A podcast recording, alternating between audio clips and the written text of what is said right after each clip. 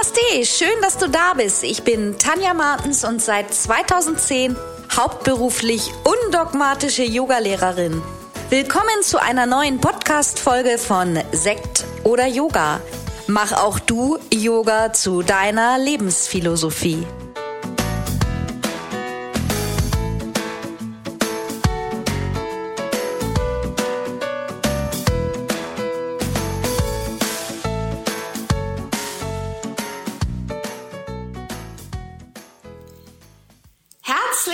Willkommen und Namaste zu einer neuen Podcast-Folge von Sekt oder Yoga.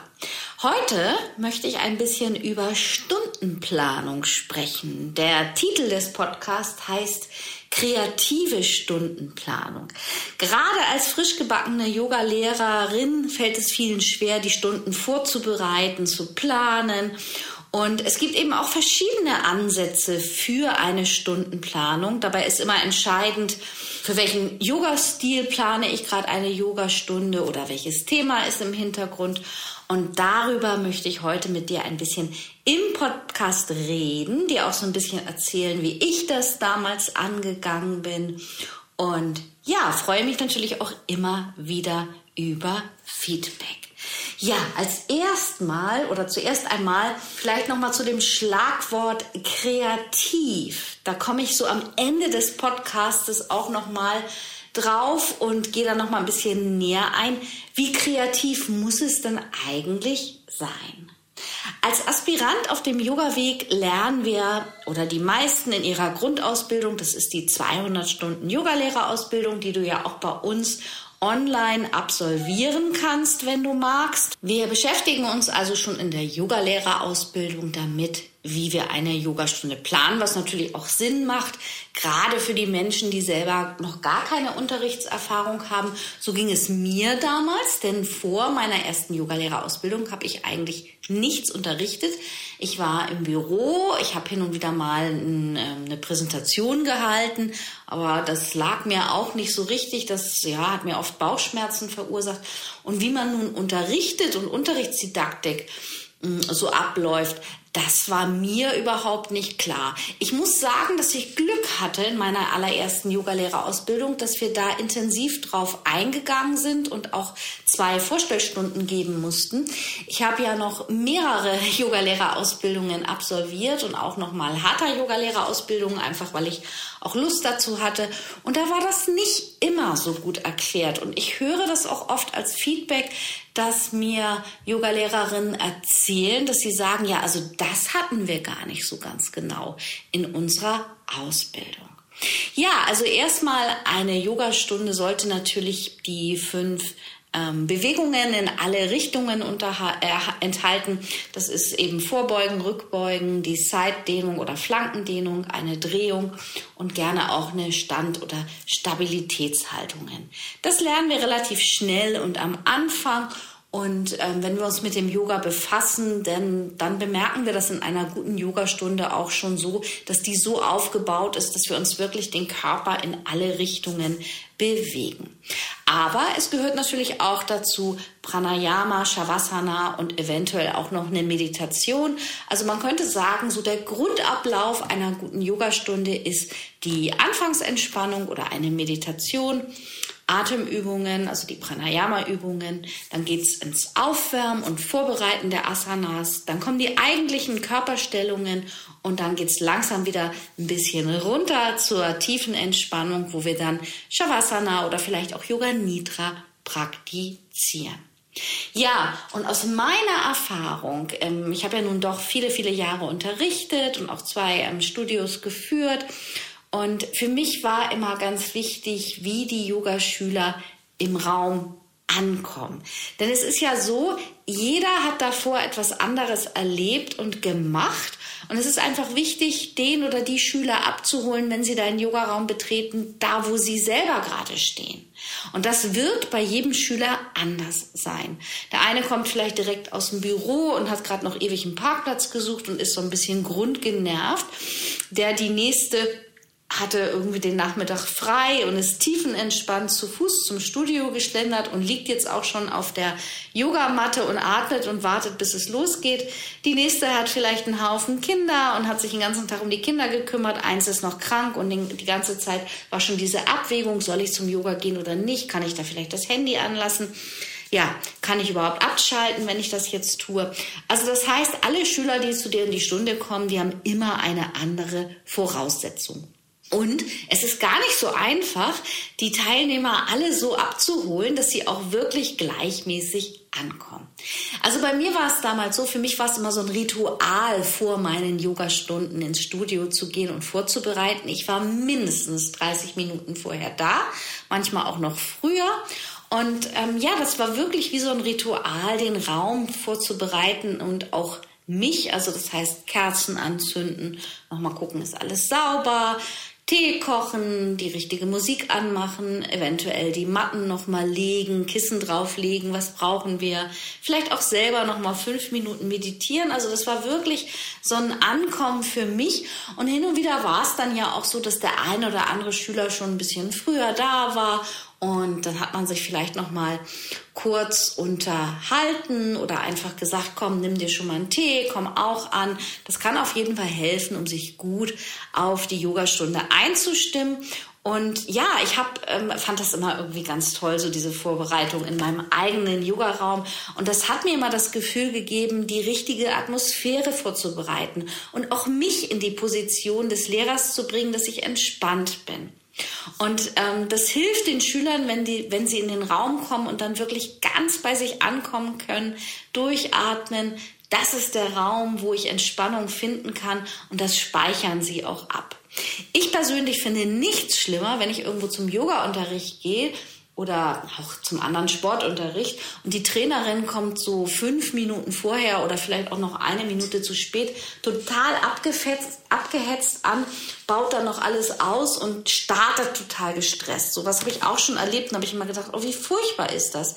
Ich meine, ich selber als Teilnehmer, wenn ich fünf Minuten vorher komme, das ist ja okay, solange ich noch pünktlich bin, und dann komme ich an. Aber ich fand immer so, so ein Ankommen, wenn ich dann irgendwo im Regen draußen warten musste und dann kam da so eine abgehetzte Lehrerin an. Das finde ich persönlich nicht schön. Ja, ob du grundsätzlich mit deinen Schülern im Sitzen oder im Liegen startest, das bleibt ganz dir zu überlassen. Das macht dich ja letztendlich auch aus und deinen Unterricht, wie du deine Stunden aufbaust. Bei mir war es tatsächlich so und ist, glaube ich, auch heute noch so. Ich unterrichte ja jetzt ein bisschen weniger, weil ich mich mehr den Fokus auf die Ausbildungen lege. Aber bei mir war es immer so Power und wenn Yasa Yoga habe ich gerne im Sitzen gestartet, auch mal mit dem Yoga Talk so, weil das ist einfach für mich so ein bisschen eine ja mehr aktivierende Praxis. Und trotzdem sollen die Schüler natürlich runterkommen. Aber ähm, da passte es für mich persönlich auch immer nicht so in Shavasana so anzufangen, weil wir ja doch ein bisschen mehr in die Power gegangen sind. Und ähm, in allen meinen anderen Stunden, so wie beim Yin-Yoga oder Hatha-Yoga, da war es eigentlich so, dass wir in Shavasana begonnen haben. Und es ist gut, wenn der Schüler weiß, was ihn erwartet ja, dann kann er nämlich auf seinem Platz ankommen, wenn er da ist und einfach schon die Verbindung mit seinem Atem aufnehmen. Oder eben auch üben, Pratyahara zu praktizieren, den Rückzug der Sinne, also selbst wenn noch Gemurmel im Raum ist, ähm, Einrichtung der Plätze, es wird nochmal gesprochen. Ja, das sollen wir ja üben, dass wir trotzdem an einem Ort entspannen können, ganz egal, wie laut es im Außen ist. Das ist ja immer so der Irrglaube, gerade bei uns im Westen, in Deutschland, es muss alles rein und clean sein, aber der Ursprung der ähm, Yoga aus Indien, ja, da ist es halt, da ist es immer laut. Da wird eigentlich Yoga den ganzen Tag praktiziert, und damit meinen wir nicht nur die Asanas, sondern ja, ich meine, du weißt selber als Yogalehrer, was gehört alles dazu zum Yoga? Es sind nicht nur die Asanas. Das sind letztendlich der kleinste Teil. Und Yoga ist immer der Weg zur Meditation und deswegen ist ein großer Lebensweg für uns alle und für unsere Schüler auch Pratyahara, den Rückzug der Sinne zu praktizieren, um letztendlich überall, egal mit welchen Geräuschen und äußeren Umständen, zur Entspannung zu kommen. Ja, ich halte sowieso nicht, trotzdem nicht so viel davon, vor der Stunde noch irgendwelche Probleme zu besprechen. Vielleicht kennst du es aus meinen Online-Stunden, da sage ich auch immer, komm an, atme, nach der Stunde bin ich für dich da. Denn ich hatte mal ein Erlebnis, da will ich euch gerne mal von berichten. Da kam eine Schülerin, ich weiß gar nicht mehr genau, um was es ging. Irgendwas war mit der Karte, ich, ob die abgelaufen war oder ich weiß es nicht. So, und dann habe ich den Fehler gemacht zu sagen, wir können das ja vor der Stunde besprechen. Die kam dann irgendwie auch erst zehn Minuten vor der Stunde.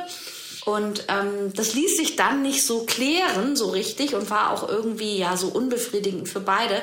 Und ich als Unterrichtende saß die ganze Zeit in der Stunde und habe mich nicht wohlgefühlt und meine Gedanken waren so aufgebraust, dass ich gedacht habe, oh, ich kann jetzt, kann ich jetzt überhaupt gute Energie für meine Schüler weitergeben? Und da habe ich mir echt gesagt, das mache ich nie wieder. Und generell ist vor der Stunde, man kann mal einen leichten Smalltalk machen, man kann ähm, einen Tee trinken, man kann sich kurz austauschen, aber nicht irgendwelche Probleme oder Fragen, weil Fragen, man weiß ja immer nicht, in was artet das aus. Und wie gesagt, ihr kennt das, ihr dürft ja immer in den Online-Stunden die Ausbildungsteilnehmer, ihr dürft euch einloggen und ihr dürft eure Fragen stellen, auch zu eurer Ausbildung, aber immer nach der Stunde. Dass wir dann wirklich auch erstmal die Gedanken, die wir so schon haben, erstmal loslassen, dass wir dann auch wirklich ankommen können. Und manchmal lösen sich dann auch schon einige Probleme auf oder werden ein bisschen kleiner. Dann Pranayama gehört, finde ich, auch in jede Yogastunde. Bei mir beim Yin-Yoga unterrichte ich nicht explizit nochmal Pranayama. Es gibt wenige Stunden, wo ich mal die Wechselatmung im Anschluss unterrichte oder auch von vornherein. Aber beim Yin-Yoga lasse ich den Atem einfach nur fließen. Gibt sicherlich auch Lehrer, die das anders machen, aber das macht die Lehrer ja auch letztendlich aus. Ansonsten finde ich gerade beim Hatha-Yoga gehören Pranayama-Übungen ganz fest in die Yogastunde, einfach um sich vorzubereiten, auch auf die Praxis. Das hilft einfach, den Geist noch weiter zu beruhigen und uns in der Ruhe zu stabilisieren, bei der wir schon angekommen sind und die Schüler einfach immer mehr ins Hier und Jetzt in die Yogastunde zu holen. Und ja, meine Lieblingsatemübungen sind eigentlich ähm, Nadi Shodhana, die Wechselatmung, ähm, Brahmari, die Binsum-Atmung und Kapalabhati, das sind so die, ja, ich würde mal sagen, die gängigsten Atemtechniken, die ich unterrichte. Natürlich auch bei Anfängern die tiefe Bauchatmung. Aber ähm, das sind so die Pranayama-Übungen, die ich sehr schön finde und die ich finde auch, die sehr helfen. Dann kommt der Aufwärmteil und in vielen Stunden schon fast klassisch der Sonnengruß, Suraya Namaskar. Aber es gibt natürlich auch andere Möglichkeiten. Auch hier, je nachdem, was für eine Stunde du gerade anbietest und nach Beweglichkeit der Teilnehmerin und was für den Stundeninhalt geplant ist.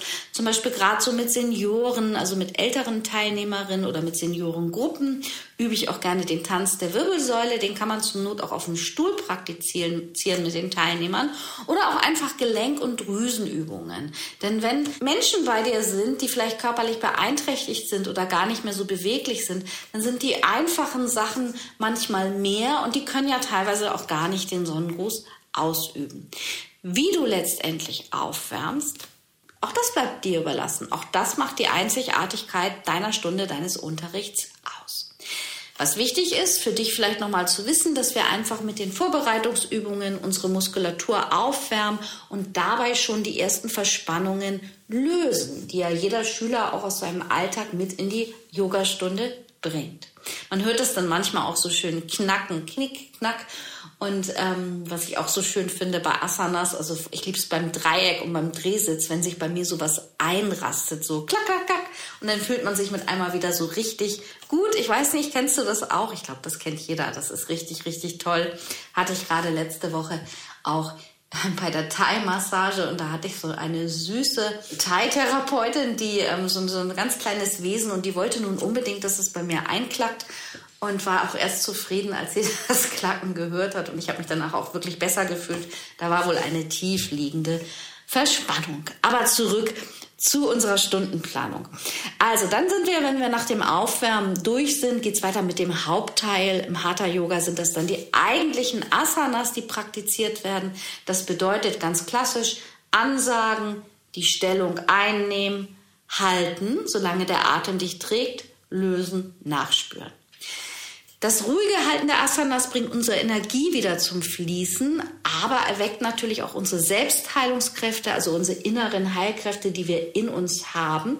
Und es hilft natürlich auch, dass unsere Organe angesprochen und aktiviert werden und alles wieder besser durchblutet wird.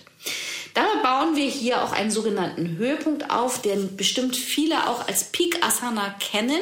Ich unterrichte das auch ähm, in der Vinyasa-Ausbildung und in der Hatha-Yoga-Ausbildung.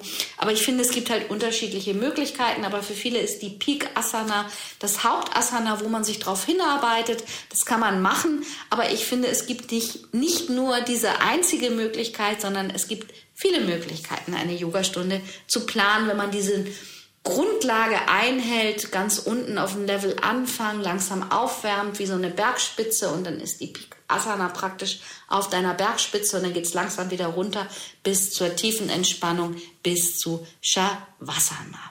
Wenn wir dann diese Spitze der Stunde erreicht haben, das kann eben eine besonders herausfordernde Asana sein, vielleicht auch mal den Kopfstand üben oder den Handstand oder wenn wir ähm, eine herzöffnende Stunde haben, eine besonders anspruchsvolle Asana, die herzöffnend ist und danach führen wir die Schüler einfach langsam wieder runter den Berg Richtung Shavasana. Und Shavasana ist und bleibt die schönste und wichtigste Asana, die Entspannung, die nun nach deiner Praxis Körper, Geist und Seele vereint und harmonisiert.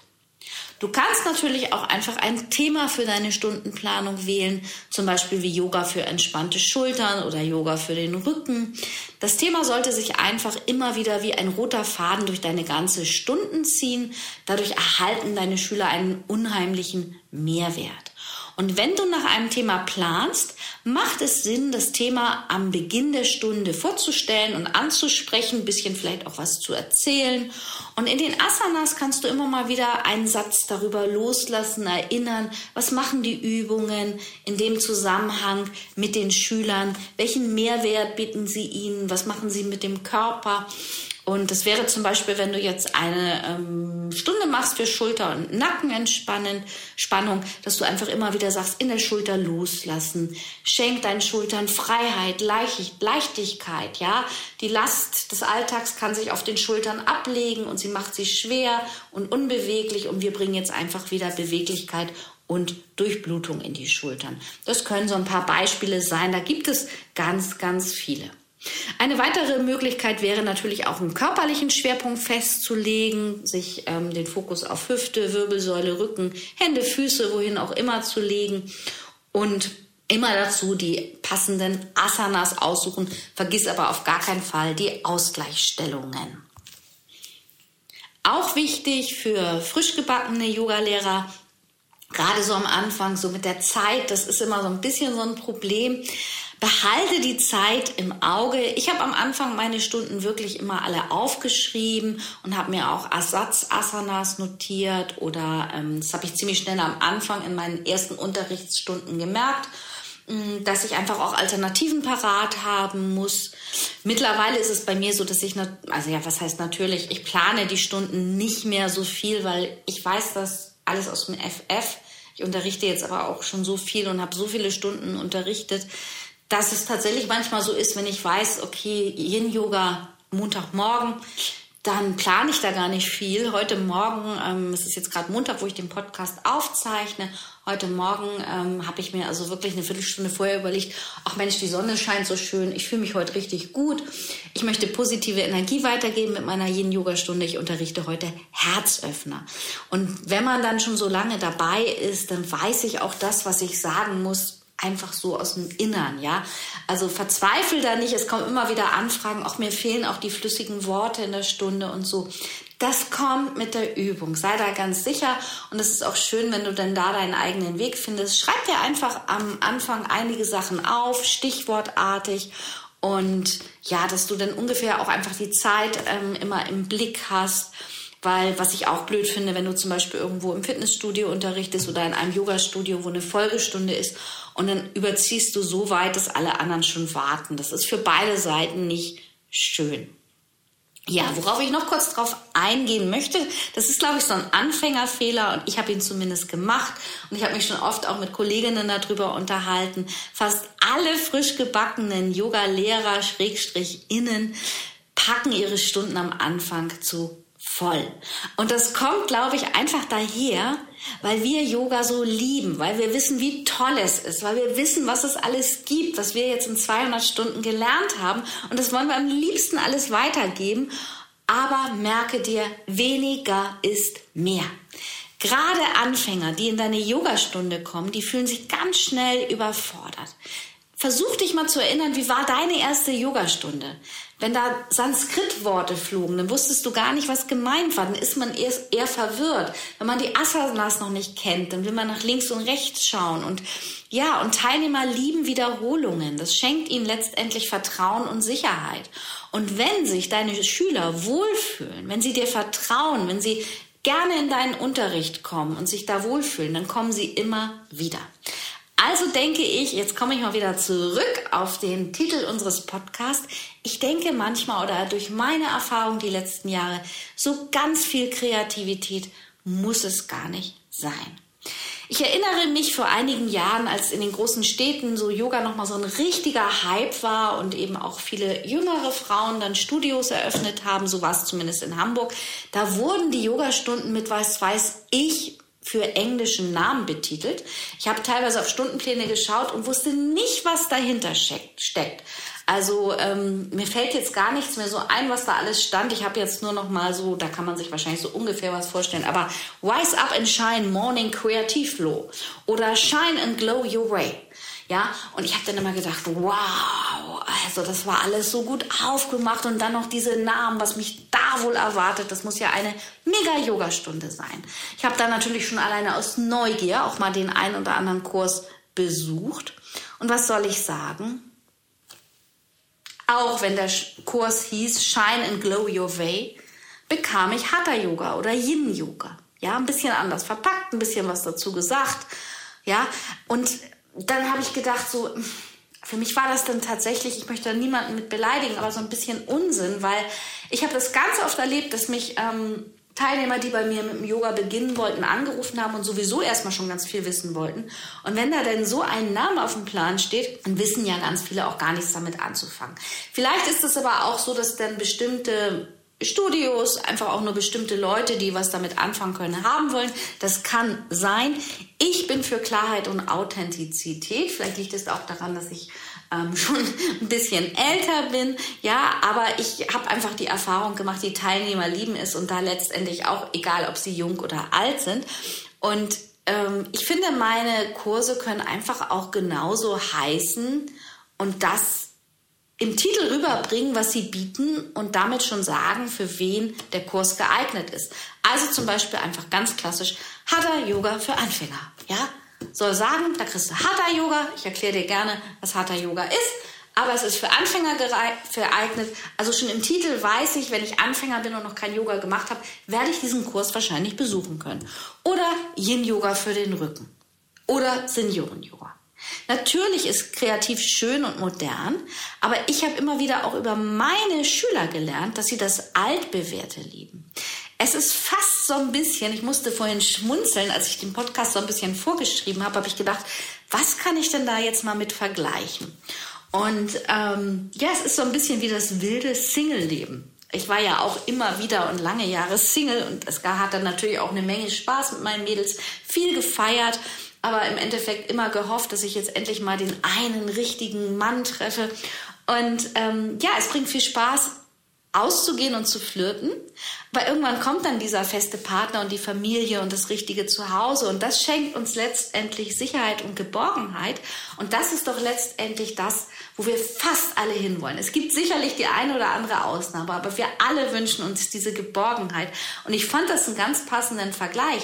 Denn es ist so, wenn wir uns irgendwo wohlfühlen, dann gehen wir auch gerne hin und dann gehen wir immer wieder hin. Ja, das könnte jetzt vielleicht das schöne Schlusswort zum heutigen Podcast sein. Und ich freue mich wie immer über Feedback.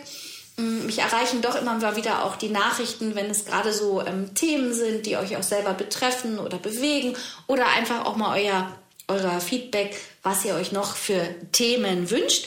Die nächsten Wochen werden wir so ein bisschen auch aufs ähm, Unterrichten und Planen und wie kann ich meine Kurse verkaufen eingehen. Denn wir haben ja im Juni, am 15. Juni das nächste große Live-Webinar. Da stelle ich euch den Kurs Unterrichtsdidaktik online vor. Da sind einfach auch viele solcher Themen drin, die ja vielleicht dem einen oder anderen auch nochmal helfen können, an Dinge heranzugehen, wie ähm, ein Yoga-Retreat-Plan das erste Mal oder ein Yoga-Wochenende-Plan oder einfach ein Workshop-Plan oder sich für die ZPP zertifizieren. Ja, und da freue ich mich natürlich, wenn du Lust hast, beim Webinar am 15. Juni um 20 Uhr dabei zu sein. Melde dich gerne an. Den Link findest du hier in der Bio. Und jetzt wünsche ich dir eine schöne Zeit und ähm, hoffe, dass wir uns bald wiedersehen und hören. Ich sage Namaste, es ist so schön, dass du immer wieder dabei bist. Wie immer findest du alle wichtigen Links aus dieser Folge unten in den Show Notes. Bleib gesund und positiv. Bis zum nächsten Mal.